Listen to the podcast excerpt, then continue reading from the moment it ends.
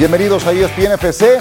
Este viernes que Portugal, Bélgica y Francia han sellado sus pasaportes rumbo a la Eurocopa de Naciones en Alemania. De eso hablaremos un poco más adelante con Dionisio Estrada. ¿Cómo estás, Dionisio? Muy bien, Ciro. Gusto saludarte. Excelente viernes. Igual tanto a Ricky, a Alex y más adelante a Mau y May. Ya mismo a Mauricio y May. El abrazo a la distancia para Alex y para Ricky. En un instante los escucharemos también. Nos vamos hasta la cobertura de selección nacional con Mauricio Imay, hasta Charlotte. Mi querido Mau, muy buenas tardes. Para saber lo último en relación a la selección nacional, todo el mundo muy preocupado por si van a sentar a Ochoa, qué movimientos en la portería, quién va a ser el eje de ataque titular de la selección mexicana y los demás. ¿Dónde está eh, la elección de Jaime Lozano para los otros nueve que van a acompañar a los titulares de este equipo nacional? ¿Por dónde va la conformación, Mau? Saludos. Con el gusto de siempre, querido Ciro, buenas tardes y fuerte abrazo para todos. Ya estamos instalados aquí afuera del Estadio de las Panteras de Carolina. En unos minutos más eh, ingresaremos porque está por llegar el equipo mexicano. Aquí va a entrenar en aproximadamente una hora. Arranca el entrenamiento previo al mismo. Habrá zona mixta ahí el contacto con un par de jugadores. Por cierto, en este momento aquí está entrenando el rival del equipo mexicano, la selección de Ghana. A ver, eh, Ciro es difícil, es difícil saber el 11 con el que va a arrancar la selección mexicana porque Jaime Lozano se lo da a conocer tanto a su cuerpo técnico como a sus futbolistas hasta un par de horas antes de que arranque el compromiso. Pero tenemos una idea de la base, de la base de futbolistas que vienen trabajando con, con Jaime y que han conformado el 11 de gala o el 11 estelar que tiene el técnico de la selección nacional. Lo que sí sabemos y lo que tenemos confirmado es que hará muy pocas modificaciones de un partido a otro. Así que tenemos que pensar en Johan Vázquez y en César Montes en la central. Tenemos que pensar en Jesús Gallardo como lateral por izquierda. Veremos, eh, creo que Jorge Sánchez jugará un partido y Kevin Álvarez el otro. Ahí hará una modificación de partido a partido. En medio campo, seguramente su escudo de siempre, Edson Álvarez, acompañado por dos interiores. Y esos interiores seguramente serán Luis Romo y Luis Chávez. Y luego el aparato ofensivo. Ayer daba una respuesta muy interesante Jaime Lozano. Decía me importa mucho el momento de los futbolistas y por supuesto también respeto las jerarquías. Si nos dejamos llevar por esta respuesta, yo creo que hay que abrirle la posibilidad en un once titular al Chino Huerta por un costado, al Chucky Lozano por el otro. Y la otra respuesta interesante que dio ayer Jaime Lozano fue respecto al delantero 1 entre líneas nos daba a entender que Santiago Jiménez es su delantero uno. Mañana veremos si arranca Santi Jiménez y si lo hace de la misma manera ante la selección de Alemania. El saludo Mau de nuevo. A ver, se ha hablado, como dice Ciro, del tema del 9, del tema del portero, pero yo lo quiero llevar a otra posición, que a mí me da la impresión de que Jimmy Lozano eh, como que tiene sus dudas en el tema de la lateral por derecha ahora no está en esta convocatoria Araujo, pero en otros momentos eh, estuvo en la convocatoria y lo utilizó en el primer partido, si no mal recuerdo, contra Australia, ¿no? Sí, sí, sí, de, titular. Mi pregunta es, ¿qué tan convencido pueda estar o de Sánchez o de Álvarez y que realmente Araujo sea como el tapado ahí? Julián Araujo, eh, que está siendo titular con Las Palmas, que en el último partido previo a este parón de fecha FIFA tuvo un problema muscular, ahí salió de cambio y que por eso ya no fue considerado para Jaime Lozano eh, para, esta, para esta concentración. Estoy contigo, creo que es una, una de las posiciones en donde le sigue generando muchas dudas a, a Jaime Lozano. Yo por eso, cuando hablaba de esta base de futbolistas ya conocida y reconocida por todos, decía, seguramente tendrá minutos contra Ghana. Jorge Sánchez y Kevin Álvarez contra, contra Alemania. Jorge Sánchez que apenas hace unos días eh, acaba de hacer su debut en liga, en la primera liga con el conjunto del eh, Porto y un eh, Kevin Álvarez que es un titular indiscutible para Andrés Jardiné en el conjunto de las Águilas del América. Pero yo creo que ahí todavía cuesta trabajo encontrar a su lateral por, por derecha titular e inamovible. Nos centramos mucho en selección mexicana, pero ¿qué trae Gana? Tiene futbolistas internacionales. ¿En dónde pones el acento? ¿Dónde están las principales fortalezas del rival que tendrá México, Mau? A ver, primero en, la fortaleza en, cómo traslada la, pelota siempre con mucha precisión, en el juego aéreo, en algo que le, que, le duele mucho al equipo mexicano y en individualidades muy importantes, como es el caso de Ayeu, como es el caso de Williams, como es el caso de Thomas Party, que juegan en equipos muy importantes de, de Europa. Yo creo que el rival mañana del equipo mexicano estamos muy estamos muy eh, acostumbrados a decirle a estos partidos moleros o a calificarlos de moleros cuando la selección mexicana juega aquí en Estados Unidos por la calidad de los rivales que tiene. Este de mañana me parece que no tiene ese calificativo. Creo que va a ser un partido interesante en donde van a exigir mucho al equipo nacional. Y qué decir del del próximo martes en la ciudad de Filadelfia. Nada más y nada menos que ante la selección de Alemania, más allá del momento que esté viviendo. Eh, la selección alemana al final es una, es una selección de respeto, de mucha jerarquía, que seguramente va a exigir mucho al equipo mexicano en Filadelfia el próximo martes. Venga, Alex, abrazo. Te quiero hacer, sí, le quiero hacer una pregunta a, Mauricio, más allá del 11, que, me parece muy lógico y muy interesante, pero ¿cuáles son las intenciones de, de Jimmy Lozano en cuanto a la estrategia? ¿Qué es lo que quiere hacer México con y sin balón. Eh, ¿Quiere ser protagonista? ¿Quiere hacer un mix? ¿Quiere ser reactivo? ¿Qué es lo que pretende implantar el Jimmy Lozano en los partidos, sobre todo mañana ante, ante Ghana? La idea principal, Alex, sabemos que esto puede ir cambiando mucho conforme eh, va, va sucediendo el, partido, ¿no? Pero de arranque, de inicio, te puedo decir, en el papel, Jaime Lozano, la idea que tiene es hacer una presión alta, mandar un mensaje desde el arranque del partido de ese, de ese rol protagónico que quiere jugar en el transcurso del, del mismo. Le importa mucho a Jaime Lozano la precisión, sobre todo en ese traslado de medio campo al último tercio de la cancha. Y un dato que creo que no termina por solucionar este equipo de Jaime Lozano, que le viene llamando tanto la atención desde el pasado verano en Copa Oro. Las jugadas que se generan, sí, se llega a generar mucho o se llegó a generar mucho en eh, el pasado verano en Copa Oro. Se generó también mucho contra la selección de Australia, no tanto contra Uzbekistán lo que quiere Jaime Lozano no solo es que se genere mucho, sino que se genere con claridad y que cuando llegue al último tercio de la cancha el equipo sea preciso y encuentre la claridad suficiente en el último toque. Eso en eso ha hecho mucho énfasis el técnico de la selección mexicana. ¿Qué entrada se espera, Mau, en el estadio en el que hoy te encuentras? Muy buena entrada, muy buena entrada. Eh, Ciro, todavía hay boletos, el boletaje todavía no está agotado, pero no dudo mañana que en el eh, transcurso del día terminen por agotar las entradas, los boletos para estar presentes una buena comunidad de mexicanos que vive de este lado y apoyar a la selección mexicana en el compromiso ante la selección de Ghana. Gran abrazo Mauricio Imay, estupenda cobertura como siempre hasta Charlotte. Último detalle, Ciro. Por favor. Nada más confirmar, cancha sintética. Todavía no he estado ahí. Me cuentan que ayer en el entrenamiento no tuvieron mayor problema con la cancha. En un ratito cuando ingresemos podremos ser testigos de qué tan buena o qué tan mala está esta cancha con relación a lo que fueron las dos últimas, la de Dallas y la de la ciudad Atlanta en los partidos contra Australia y Uzbekistán. Fuerte abrazo y perdón, Ciro. No, por favor, estupendo, estupendo apunte. Siempre son inmuebles espectaculares, pero siempre tienes ese volado del césped, del terreno de juego de la superficie. Charlotte es una gran sede para que se presente un gran mercado para la selección mexicana y lo otro, ahí te iba a preguntar Tú que tienes más el acercamiento con el fútbol americano, esta cancha de pasto sintético, ¿cómo la has visto, por lo pues, general? Eh, me, extraña que, sea eso una duda. En realidad, eh, tendría que estar en perfectas en perfectas No debería haber ningún inconveniente. No debería haberlo, no, no debería haberlo.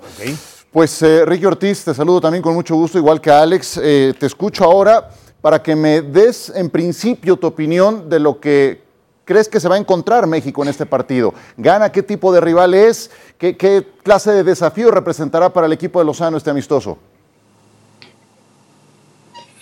Sí, señores, un fuerte abrazo. A ver, Gana es un equipo muy físico. Esto para México va a ser un partido complicado desde, ese punto de vista, porque lo es para cualquiera y por eso va a tener que forzar la presión alta eh, para, para, que, para que no tengan tanta fricción en el medio y arriba. Eh, para, para México, desde mi punto de vista, esto es una gran oportunidad para obtener un, muy buen resultado. Yo creo que, que, no le va a ser para nada fácil. Eh, a mí el, campo sintético no me gusta, me parece que el futbolista tiene que jugar siempre sobre el mismo tipo de, de césped, porque si no puede llegar a haber problemas tanto para México como para Ghana o para, para quien sea. Eh, hay que ver Jiménez si sigue con esta buena racha, eh, cómo eh, estando enrachado como está, cómo se va a complementar con el Chucky Lozano a este nivel ya en este otro capítulo de, de, la selección. Me parece que eso es muy importante, pero es en lo físico que ahí es donde México va a tener que aguantar, porque como decía Dionisio también hay muchos jugadores de gana con buen pie y, te pueden llegar en cualquier momento. Va a ser un partido interesante, eh, pero a ver qué pasa, porque este técnico, por lo que los escucho a ustedes, no le tienen esa confianza ciega que deberían tener a esta altura, eh, ya con la selección encarando lo que se viene. Mm, bueno, yo, eh, respondiendo a tu pregunta, al tiempo que vemos la convocatoria de la selección de Ghana, donde habría que destacar a Iñaki Williams del Athletic Club de Bilbao. Desde luego la presencia de alguien como Thomas Partey, Ayu, ya mencionas. Hay buenos jugadores en esta selección nacional de Ghana y creo que va a ser eh, competitiva para el equipo mexicano. Eh, ¿hay, ¿hay, dudas? Pues sí, digo, no es un técnico tan contrastado como otros. Yo fui de los que eh, opinaba que era correcto que se mantuviera por el conocimiento de esta generación, porque ya había demostrado en otros pasajes y porque tampoco es que haya mucha variedad de alternativas, ¿no? Todo eso Entonces, a mí no me parece una mala apuesta. Viene de un par de juegos en, el que, en los que se permitieron cinco goles y eso creo que debe de preocupar para el equipo mexicano. Te, quiero preguntar a ti, Alex, en relación a Santiago Jiménez, viene anotando una buena cantidad de goles en el Feyenoord, en la Eredivisie, con todo lo que eso representa. No es una liga de máxima exigencia a nivel europeo. Tienes a Raúl Alonso Jiménez, que trae una sequía goleadora, no ha marcado con el Fulham, le habían respetado la titularidad, ya no jugó en el último partido. ¿Cómo valoras a esos dos delanteros mexicanos que están eh, en la actualidad en el fútbol europeo? ¿Quién tendría que ser el número uno en la mente de Jaime Lozano a estas alturas? Pues Santi Jiménez, Santi Jiménez. El, momento de Raúl todavía, yo creo que Raúl todavía puede ser, estamos viendo las estadísticas, que lleva más goles que partidos. Por mucho que sea en un contexto de defensas amables como es el de la Eredivisie.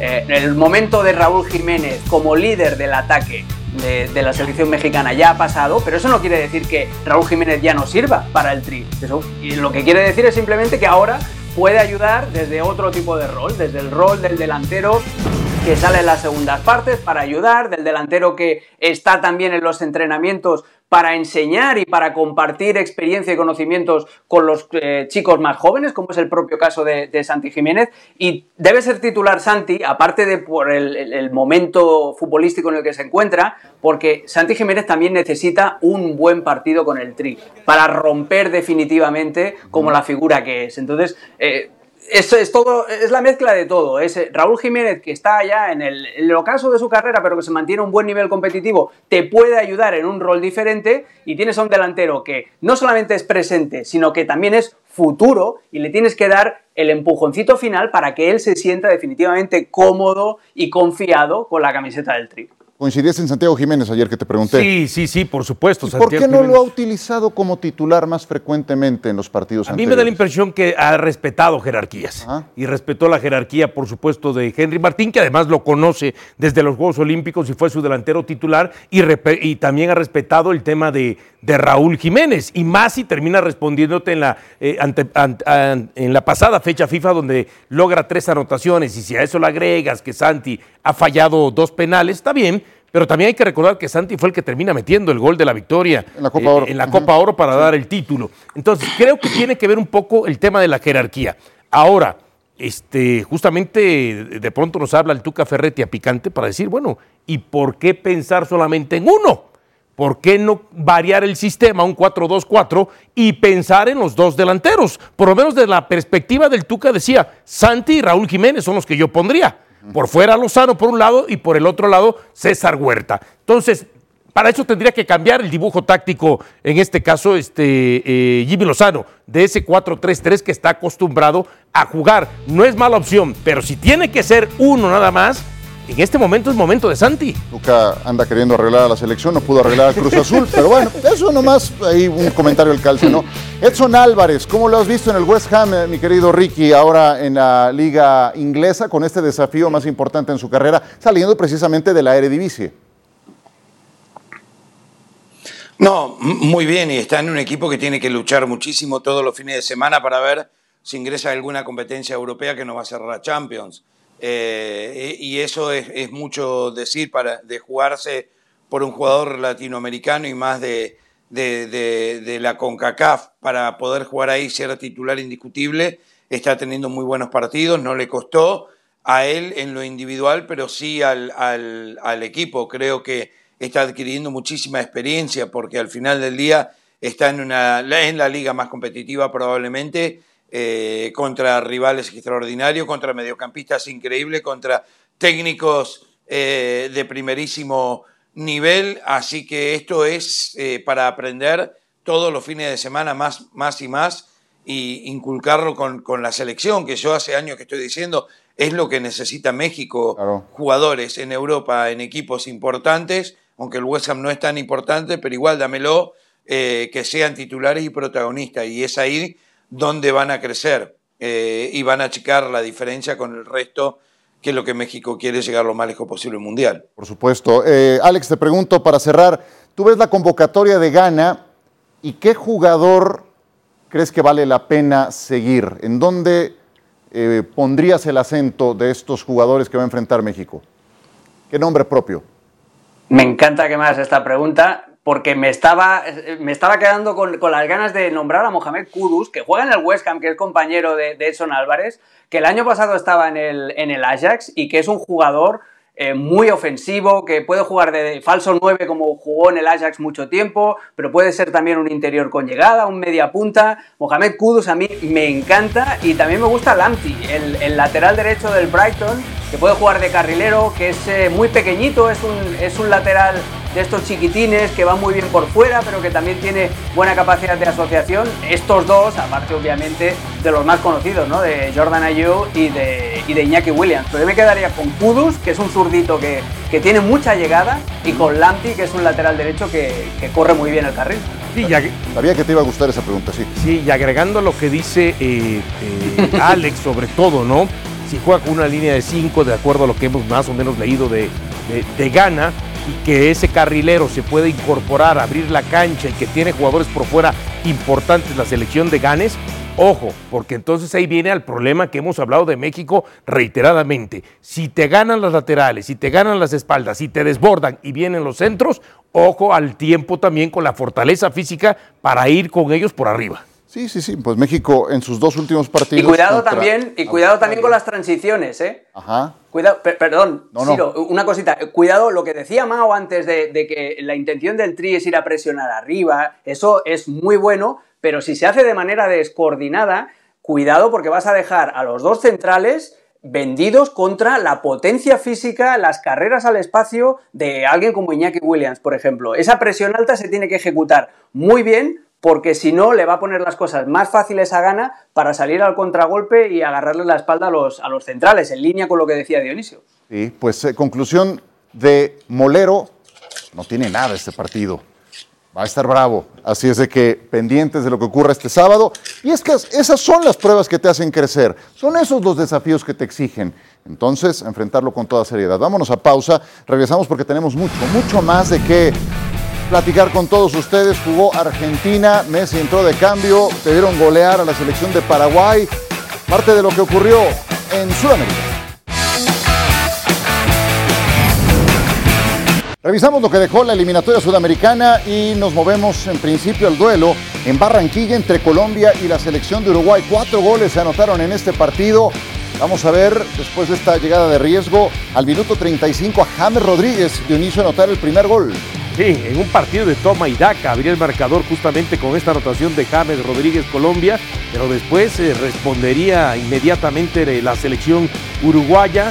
vamos a ver eh, justamente a continuación con este remate de Olivera que acababa de entrar en la segunda mitad. Acompañado por Arias, por Rafael Santos Borré en el frente de ataque, por Luis Díaz, hay equipo el que mantiene la selección de Colombia, que emparejó en este partido 2 a 2, decíamos Alex, con la selección de Uruguay. Sí, el gol de Uribe, Colombia después del 2 a 1 tuvo que haber metido un par de goles más, tuvo estos dos balones que vamos a ver en el, en el palo, eh, se confió, Uruguay entró en el momento de, enloquecer el, el partido y con este penal que transforma Darwin Núñez, acabó llevándose el puntito que le salva. Colombia mereció ganar el partido. Además se fue expulsado Camilo Vargas, ¿no? de un lado Luis Díaz, del otro lado Darwin Núñez, compañeros en el Liverpool. Y Argentina le ganó a Paraguay. ¡Qué bárbaro! Se, se devoró un golazo aquí. ¿No es defensa central? Otamendi. Yo no sé, Ricky, ¿le habías visto algo semejante a Otamendi en su carrera? No, no, eh, hubo un rebote también, pero con la cinta de capitán la mandó guardar. Sí, sí, sí. Y Messi entró en el segundo tiempo. Le debieron hacer al menos otros dos goles a la selección de Paraguay. ¿Estás de acuerdo, Ricky? En el primer tiempo sí, Argentina fue muy superior. 70% de posesión de balón. Increíble. El segundo tiempo fue otra historia. Igual Argentina termina con tres pelotas en los palos eh, y gana este partido bien una de De Paul, una de Messi que casi es gol olímpico y esta en tiro libre que también se estrellaba en el poste al minuto 92, 1 a 0 nada más la victoria de Argentina sobre Paraguay, el estadio rendido a Leo Messi cuando entró y también en cada lance que hacía. Esta es la sorpresa de la jornada de inicio, 1 a 1 Brasil y Venezuela. Resultadazo porque prácticamente Brasil no da, eh, por lo menos en su casa, aunque tiene ya algunos empates más, pero contra eh, selecciones como Venezuela, Bolivia, difícilmente van y le, y le quitan un punto a Brasil en casa, no ha perdido nunca en eliminatorias mundialistas en, casa, y aquí veíamos justamente la anotación de Magallanes para representar el 1 a 0 brasileño. algo que le funciona muy bien a la selección de Brasil, esas jugadas de táctica fija, ahora Gabriel Magallanes terminaba haciendo el gol. Wilker Ángel con algún aviso para el lado venezolano y el gol que hace Eduardo Bello, Alex, es de otro partido. Es, espectacular. El jugador del Mazatlán se marca la chilena de su vida. Es una jugada en la que todo se ejecuta muy rápido. Todo a dos toques hasta la abertura en la banda derecha y después el, remate. Golazo y premio Corona Venezuela que después de encajar el 1 a 0 fue más valiente de, de lo que seguramente ellos pensaban. Ahí está la clasificación de todos los que aparecen en pantalla. Solamente Venezuela es quien no ha podido ir a una Copa del Mundo. Este resultado, desde luego, los tiene con grandes esperanzas. Argentina encabezando la tabla con nueve puntos y qué bien. Ahora, lo criticable, ¿no? Lamentablemente nada tiene que ver con el fútbol, el escupitaco que le da ah, a Messi por detrás, el jugador este, eh, paraguayo, y también el que le tiraran las palomitas a Neymar cuando se iba a meter al acceso, ¿no? Exactamente. Bueno, eh, bordemos un poco en relación al tema Leo Messi, porque ya se sabe que no va a jugar eh, playoffs el equipo de Miami, Ricky. Entonces eso va a representar pues un invierno medio raro para Messi, jamás había encontrado con algo semejante en su carrera. ¿Eso de qué manera crees que le afecta en la parte competitiva? A ver, eh, estuvo lesionado un tiempo, ayer se notó, no era el mismo Messi, igual tuvo ráfagas de fútbol brillante, pero eh, eh, no fue fácil porque entró en el segundo tiempo donde Paraguay ajustó mucho las marcas y se le fueron todos encima. Está falto de fútbol y está falto físicamente. Igual Messi es un gran profesional, creo que se va a, mantener en, forma. Es más, creo que para lo que es la selección argentina, que es lo único que me importa de Messi a mí personalmente en este momento, le viene bárbaro estos descansos. Después, eh, en el Inter de Miami, en otras cosas, que haga lo que quiera pero, pero que esté bien para la selección argentina. Yo creo que lo necesita, ha tenido muchos cambios, ha sido muy difícil, las lesiones ya es más grande, eh, creo que tiene que, necesita un tiempo para, para recuperarse, porque no ha sido solo estos últimos seis meses, por ejemplo, ha sido los últimos dos años desde que se fue al Paris Saint Germain y ganando el Mundial también, que se saca un gran peso de encima, de ahí viene un cierto no bajón anímico, sino eh, un bajón donde eh, de relajo, eh, que, lo va a recuperar y ya lo está recuperando. Pero sigue siendo indispensable para esta, para esta selección, es el capitán. Y ojo que esta selección argentina ha perdido solo un partido de los últimos 50.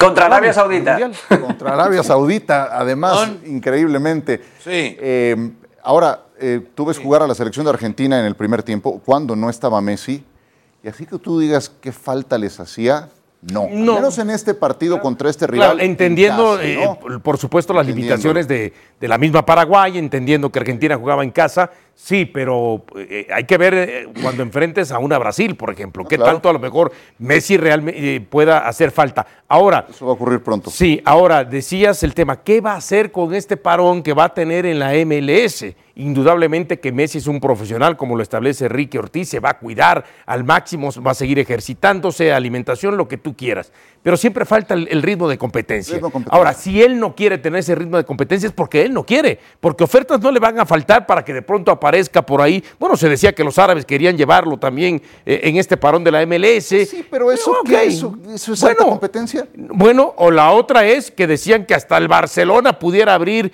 alguna posibilidad de ofrecimiento para que se integre al equipo. No sé, bueno, eh, Entonces, si no va es porque él no quiere nada más. Hay otra, ¿eh? Ven- ¿Sí?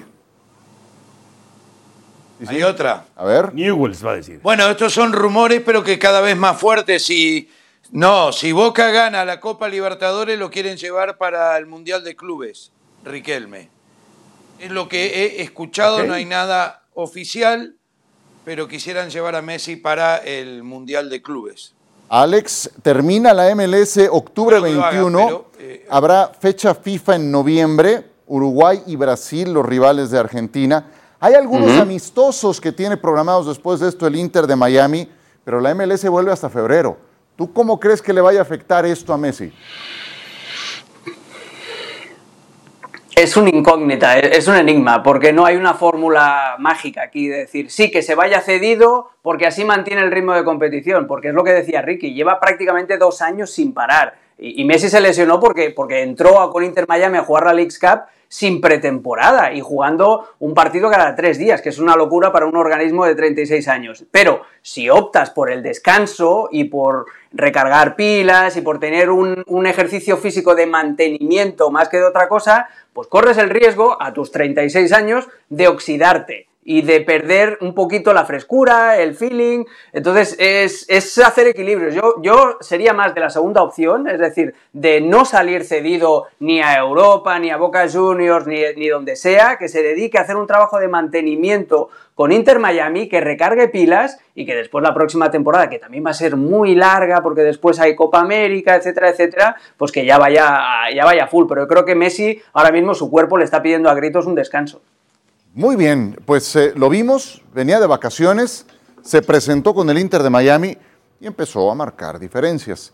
Eh, pero bueno, cuando venga esa alta exigencia en los partidos de eliminatoria, no dudo que también Sobre todo esa fecha de noviembre que dices.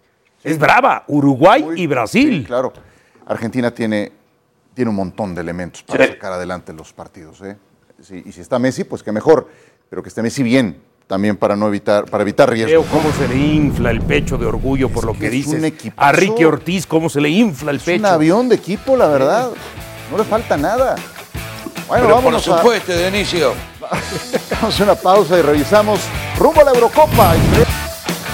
Sigue disfrutando de ESPN FC gracias a El Mantequilla, maestro de la estafa, ya disponible en Star Plus. Países Bajos contra Francia. Francia gana y el día de hoy eh, tenía una cita con la historia. Kylian Mbappé, que dejó en el camino a Michel Platini como el cuarto máximo goleador en la historia de la selección de Francia. Pase de Jonathan Klaus, minuto 7, definición de Mbappé, era el 1 a 0. Sí, qué buen gol además, adelantándose ahí al movimiento del defensa y cuando se pensaba que quizá eh, Holanda o Países Bajos pudiera por lo menos de arranque ser un poquito más fuerte, no fue así. Claro, tuvo sus oportunidades en el primer tiempo, por lo menos un par que fallaron y después viene este bombazo, un golazo realmente sensacional de Mbappé al 53 para decretar lo que era el 2 a 0. Qué bien se asocia ahí con Rabiot para ponerla en el ángulo. Qué golazo, Alex, ese de Kylian Mbappé. ¿Cómo, se la, ¿Cómo le hizo la pared mi gemelo, eh, Rabiot? Eh, Países Bajos después se adelantó un poquito en el, eh, en el planteamiento de Ronald Koeman, que a mí me duelen los ojos ver en el Johan Cruyff Arena, en el Johan Cruyff a los Países Bajos jugar con defensa de 5. Hartmann hizo una gran combinación aquí la banda izquierda, sorprendió a Mike Mañan e hizo el, el 1 a 2, pero Francia la verdad es que jugueteó. Este era el primer gol que encajaba Francia en toda la fase de clasificación y jugueteó con Países Bajos. Se metió en el partido el equipo de Ronald Koeman porque así lo quiso Francia. Estamos viendo la tabla, Países Bajos es tercero y Francia ya selló su pasaporte rumbo a la Eurocopa. Países Bajos tercero, momentáneamente está eh, en peligro. ¿Qué tan serio es este riesgo, Ricky, de quedarse fuera de la Eurocopa de Naciones los holandeses?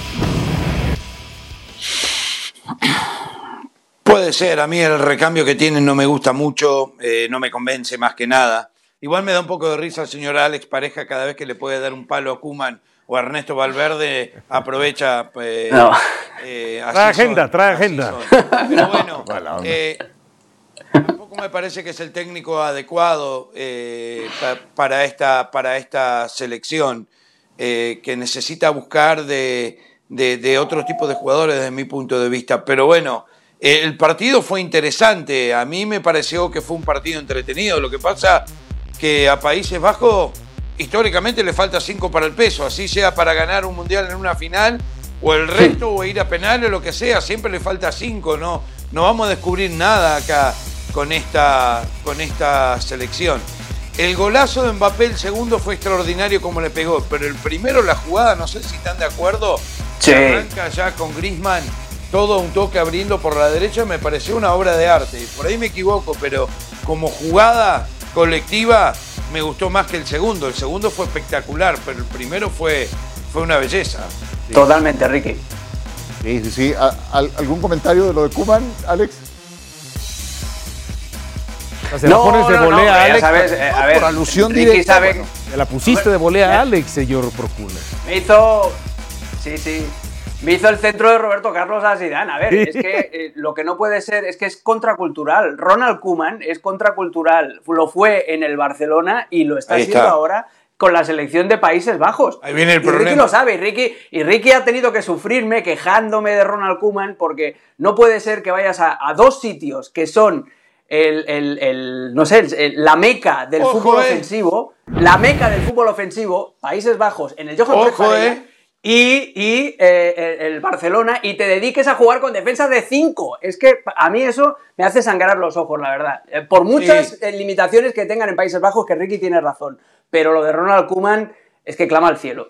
Pero defendiste al arreador de vacas, que ni me acuerdo cómo se llama, lo vendiste como un fenómeno también. ¿eh? Quique Setién. Después de No, Quique- Valverde. Si, si te refieres a Quique Setién, eh, dije que intentaba hacer un juego más acorde al estilo del Barcelona. Luego no le precioso. salió, Ricky, pero ¿qué quieres? Precioso, mejor que Kuman. Qué barbaridad. Hasta Hombre, Setién pues salió eh, ¿qué quieres que te diga? ¿Qué quieres que te diga? Mira, pero. Pregúntale a Mbappé, eh, el, el partido que le hizo Kuman en el Camp Nou, que, que Mbappé les, les hizo trizas con el Paris Saint Germain. Bueno, a todo esto, Francia es un candidato a Hoy ser también. campeón, a ganarla. Tú, tú viste a, a- a Michel Platini. No vas a decir que te contaron de Michel Platini. no, no, sí, ya lo superó no. en total de goles. Sí, sí, sí. Ya- Aunque son jugadores con distintas Muy diferentes. eh, características, distintos talentos. Platini, eh, no sé, un jugador excepcional, una técnica excepcional, más de medio campo, ¿no? Y, y del otro Era la el gran- potencia, era la el gran física. conductor de ese equipo con Jean Tigana, con Alan sí, Giresse. Sí, sí, sí, por supuesto. Y, que- y ganador de la, de la Euro de Platini era 1900. exquisito. De 1984, Sí, claro. ¿no? Ganador de la Euro, con aquel error también de, de Arconada, ¿no? Que se le termina yendo y. Semifinalista en dos mundiales Sí. consecutivos, en 82 Pero en ahora, 86. re- y decías el tema de Países Bajos, ya. que si está en problema, tiene un partido pendiente, ¿no? Me da la impresión que si el sistema es quien ha metido más goles, pues tiene que golear a Gibraltar al final de cuentas y con eso eh, le alcanzaría si lo golea por seis goles este, para meterse a la siguiente fase. Una grosería lo que tiene Francia por equipo. Hoy Mbappé, pues se habla de él por el doblete que hizo, pero le acompañaban Antoine Griezmann. Griezmann es otro histórico también de la selección de Francia, muy a la sombra de estas figuras, pero lo de Griezmann también es superlativo. Em, y otros que les acompañan en esta selección. Hoy abrieron con Chouameni, con Kingsley Coman, en fin, equipazo el de Francia, gran candidato. Como quiero saber que me digan qué tanto lo es Portugal. Vamos a revisar lo que hicieron en su partido hoy contra Eslovaquia. Los portugueses, al igual que los belgas, están ya también en la Eurocopa de Naciones. Y Portugal ganó este partido tres goles a uno con un Cristiano Ronaldo reconocido. Ahí lo vemos, después de lo que le pasó en la Copa del Mundo. Em, pues está de regreso, anota un doblete, llegó, este es el dato, a 700 goles, excluyendo los penales en toda su carrera, en todas las competiciones. Sí, y, realmente es sensacional, más allá que hay gente que lo critica, uno por sus goles de penal y dos por la mayoría de los rivales, ya sea en eventos, eh, sobre todo de, de, Europa, que termina enfrentando y que le termina metiendo una gran cantidad importante de goles, ¿no? Oh, como Liechtenstein, como eh, Luxemburgo, como Islandia. ¿Le vas a quitar méritos momento, ¿no? a Cristiano Ronaldo? No, yo no, pero hay gente que sí lo critica. No, no les dé seco, y por ahí saltó y por ahí saltó Ricky, por ejemplo. ah, por ahí saltó Ricky. Gonzalo Ramos marcó doblete de Cristiano Gonzalo Ramos, Portugal 3 a 1 Eslovaquia. Estamos hablando aquí de un candidato de qué tamaño para eh, coronarse en la Eurocopa. Alex, ya, ya saben lo que es ser campeones de Europa los portugueses. Mira. Sí, pero aquí va mi unpopular opinion. Con Cristiano Ronaldo de delantero no, no puedes. O sea, hoy ganan 3 a 2, pero Portugal con otro. En la segunda parte, Eslovaquia va hacia adelante, asume muchos riesgos. Portugal con cualquier otro delantero eh, que no fuera Cristiano Ronaldo arriba, eh, eh, esperando a, para los contragolpes, si hubiera dejado a Rafael Leao en la misma disposición de, Cristiano Ronaldo, Portugal acaba ganando 5 a 2. O sea, Ronaldo empieza a hacer con Portugal lo que le sucedió con el Manchester United. Te da menos de lo que te quita. Te condiciona demasiado al equipo. Tiene que jugar con dos puntas hoy. Juega con un equipo muy ofensivo Roberto Martínez porque le tiene que colocar a su lado a Gonzalo Ramos para que se mueva todo lo que él no va a mover y para que presione todo lo que él no va, no va a presionar. Solo había un mediocentro, eh, un centrocampista defensivo hoy que era Paliña. Y todo está pensado para que Cristiano Ronaldo siga aumentando los goles. Cristiano Ronaldo lo que hace es vampirizar a la, a la selección eh, portuguesa. Porque en la segunda, hoy no tenía espacio Joao Félix, tiene que salir en la segunda parte de la banda izquierda y Ronaldo y es el freno de mano, Cristiano Ronaldo Eslovaquia. para ti, Alex. Es un freno de mano, claro, es lo que te digo, porque si, si, en, si en la posición de Cristiano hoy dejan a Rafael Leao en la segunda parte, eh, Portugal en el contragolpe es capaz de meter cuatro goles más. Cristiano no ha ganado ni un dribbling hoy. Dos o tres balones al espacio que le han colocado en la primera parte cuando todavía las piernas estaban fresquitas, no se ha ido nunca del defensor, que es Skriniar, que tampoco sería Usain Bolt. Entonces, sí, ha metido dos goles, hay que reconocerlo, tiene una carrera maravillosa, pero ya vimos lo que sucedió en el pasado mundial, que parece que no tenemos memoria. Te da menos de lo que te quita, establece Alex Pareja. ¿Coincides, Ricky? Mm. No, no, ni con Alex ni con, con Dionisio, ni sé por dónde empezar. Yo, yo no dije nada malo de Cristiano, pero ya es un pique directo entre Alex no, y Ricky. Dijiste... Entre Alex y Ricky ya hay un pique directo ahí, yo los dejo solos, conózcanse. Eh, Ricky, Ricky ya ha venido hoy, ha venido fuerte hoy. Que critican a Ronaldo, no, no es sí. criticarlo a Ronaldo, a Ronaldo. El problema es cuando lo comparan con Messi. Ese es el problema. Cristiano es un súper gran jugador, un súper gran goleador, pero no se puede comparar con Messi, número uno. Número dos, una realidad la selección a que le hace goles eh, Cristiano. Mirá el grupo que tiene. A ¿Ves quién le quita mérito? A Liechtenstein, a Bosnia, a Eslovaquia. O sea, pare, paremos un poco. Esto, esto también es, una, es una, una realidad. Y la otra es que yo no lo entiendo al señor Alex Pareja, porque sin Cristiano Ronaldo, esta selección, cuando las papas queman, no hay ninguno que tengan, ustedes saben qué. Eliminatorias del Mundial contra Marruecos. Ahí no quemaban las papas. Ahí no quemaban las papas, Ricky. portugueses. ¿Qué me vení con Rafael Leao? Decir, Rafael Leao mejor que Cristiano. Ni en 100 años puede ser mejor que Cristiano en esa En su prime no. En su prime no, pero para usarlo de contragolpe. ¿Qué sabés vos que con él iba a ganar 5 a 2? ¿Qué tenés? ¿La bolita de cristal? O sea, ya cualquier cosa. Eh, ¿Cómo? Si él estaba, ganaban 5 a 2. ¿Cómo sabés? ¿Me da los números de la lotería? Yo Mal no me vendría. Pues, me, lo guardo, me lo guardo para mí, Ricky. Yo, los, escucho y, entiendo también que hay mucho raspón aquí a Portugal. Nada más quiero que me digan antes de ir a la pausa, en 15 segundos, ¿qué tan candidato es Portugal para ganar la Euro? Yo pues, veo que tiene una generación de jugadores. El talento individual que tiene tendría que ser abajito de Francia. Dos, tres, cuatro, cinco, dos. Dos, dos, dos. Dos, en tu lista de candidatos. Alex, en tu lista de candidatos, Portugal, ¿dónde rankea?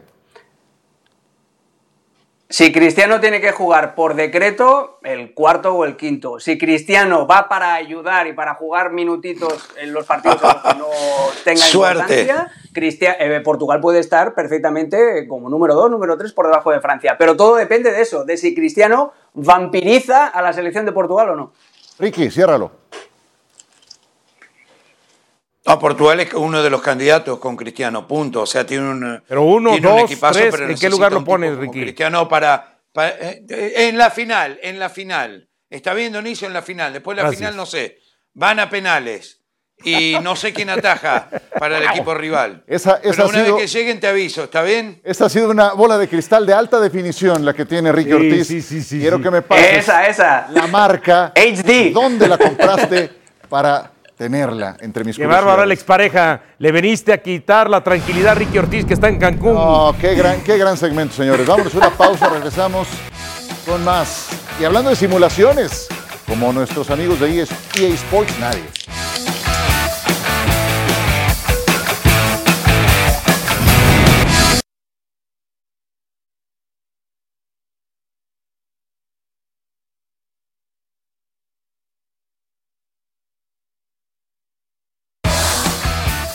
Este segmento es presentado por EA Sports FC 24, el juego de todos. Muy bien, pues eh, aquí lo tienes, por cortesía de nuestros amigos de EA Sports, en el FC 24 les presentamos esta simulación del México contra Ghana. ¿Qué te parece? Césped artificial, ahí lo tienes. Ajá, igualito.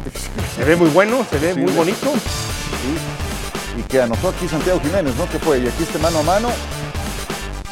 Cabecita. gol. Muy fácil.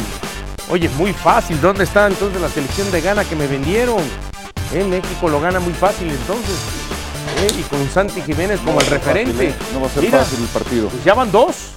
No va a ser fácil el partido. Y a mí también me preocupa mucho la parte baja. Lo comentábamos en otro bloque, lo, citó Alex Pareja en eso de las transiciones. Oye, te hicieron 3 y, y 3 y 2 contra Uzbekistán y contra Australia. Entonces, además del el, juegas a balón parado, que tienden a ser un tema, tienes la interrogante en la portería, hoy no hablamos de ese tema, ya se habló suficiente del caso. Que tuvo un error Ochoa justamente en ese empate con Uzbekistán. Sí, pero yo sé que ese ha sido el tema de toda la semana, entonces también, también hay que Pero también lo que más importan son los errores que se tiene en defensa, no solamente en lo individual, sino también en el trabajo colectivo de la selección. Sí, por eso. Y, va, hacia, hacia todo el, el aparato defensivo hoy, cómo hoy, defiendes cuando no tienes el balón en tu poder, etcétera, etcétera. Hoy si tú me preguntas qué resultados espero, que yo eh, eh, pienso ver un mejor funcionamiento, pero si espero resultados no me extrañaría que México no ganara en esta fecha FIFA. es que yo, prefiero este tipo de pruebas, de desafíos, a, jugar contra Islandia C y traerte la victoria. Estos son los que te hacen, los que te hacen mejorar. Vámonos a pausa, continuamos con más en esta emisión de ESPN FC.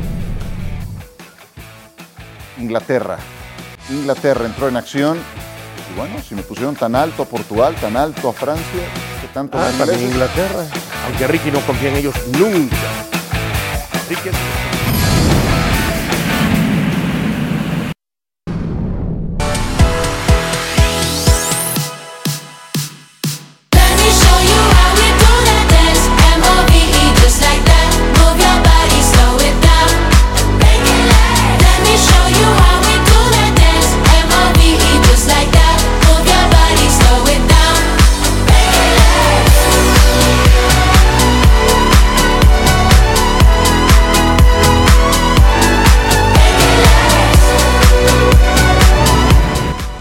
les digo una cosa, siempre es un espectáculo ver a Josh Allen, el quarterback de los Buffalo Bills, desde luego su conexión con Stephon Diggs. Vamos a ver cómo se rehacen los Bills después de que perdieron a Matt Milano. Giants contra Bills próximo domingo. Alguna vez estos dos equipos jugaron un Super Bowl, el vigésimo quinto en Tampa. Es parte de las historias. Les invitamos a que nos acompañen domingo 6 de la tarde. Ahí estaremos con Pablo Virrell.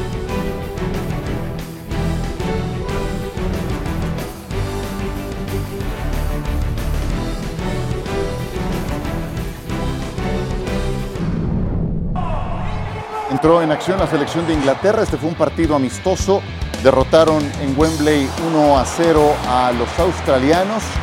Aquí este disparo que sacaba el guardameta Johnston. Se amarra aquí el guardameta ya en acciones de la segunda mitad y la única anotación de Oli Watkins. Sí, llama poderosamente la atención que Inglaterra haya ganado tan, tan corto, más allá de la complejidad que pueda tener eh, el conjunto australiano, que siempre que va a un mundial tampoco le han pasado por encima, eh, se defiende bien, se organiza bien y también va bien por arriba en algunas ocasiones. Watkins anotó el gol, le acompañaron James Madison, Jack Grealish, Jarrod Bowen. ¿Qué tan candidato es Inglaterra? Siempre es una pregunta que nos hacemos, eh, Alex, para una Eurocopa, para un Mundial y siempre terminan desairándonos. Con otro entrenador sería candidato. El problema con Southgate es que en los partidos importantes siempre tiene la tentación, lo que hablábamos también en otros segmentos, de hacer así ¡ra! y tirar el freno de mano y, le sale siempre cruz. Hoy Inglaterra eh, gana solo 1 a 0 porque prácticamente juega con una alineación eh, alternativa. No juega Harry Kane, no juega Bellingham, no juega Johnny Stones en defensa, jugó Levi Cowell en, Walker, en el lateral pues, izquierdo. Es decir, que probaba cositas. Exacto, eh, porque jugó Alexander Arnold de, de titular en el lateral derecho, que ya sabes que es el debate constante en Inglaterra, qué hacer con el jugador del Liverpool. Eh, eh, es por ahí la explicación, estaba haciendo pruebas Southgate. El problema es que Southgate en los torneos importantes siempre tiende a ser muy conservador y de momento estas apuestas siempre eh, son contraproducentes. Es el Kuman de Países Bajos, entonces para ti, la traes con Southgate y con Inglaterra. Kuman. Sí, señor. Exacto. ¿Alguna, Buena esa. ¿Alguna defensa eh, para Southgate, Ricky? No, a ver, yo sé lo que está haciendo el señor Alex Pareja. Está haciendo fuerza para que su Pep vaya a la selección de, de Inglaterra. Eso es lo que está insinuando. No tengo ninguna No. duda. Es el único técnico que existe para él, dicho sea de paso. Lo demás no sirve ninguno.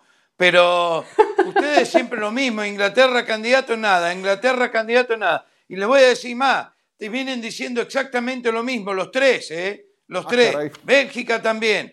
Bélgica, No, Bélgica Inglaterra. ya se acabó, Bélgica ya. Inglaterra. Hablamos de Bélgica ¿Dónde hoy. está? Bélgica ya, Bélgica ya, Ricky. De Bélgica cuatro ya. años El ya. año pasado era todo Bélgica, Inglaterra. Yo sé que Ricky dice que Señor los ingleses... Donizo, cualquier cosa con tal de no decir Argentina. el- Siempre Ricky dice que los ingleses inventaron el Inglaterra fútbol, pero que no Bélgica han aprendido a jugarlo. Ve- ¿Ves cómo dejas de molesto a, ¿Qué a Ricky inventar? Ortiz? No es viernes, nada. es viernes. Un abrazo, Ricky. señores. Un gustazo. Abrazo, amigos. Bye, bye. Chao.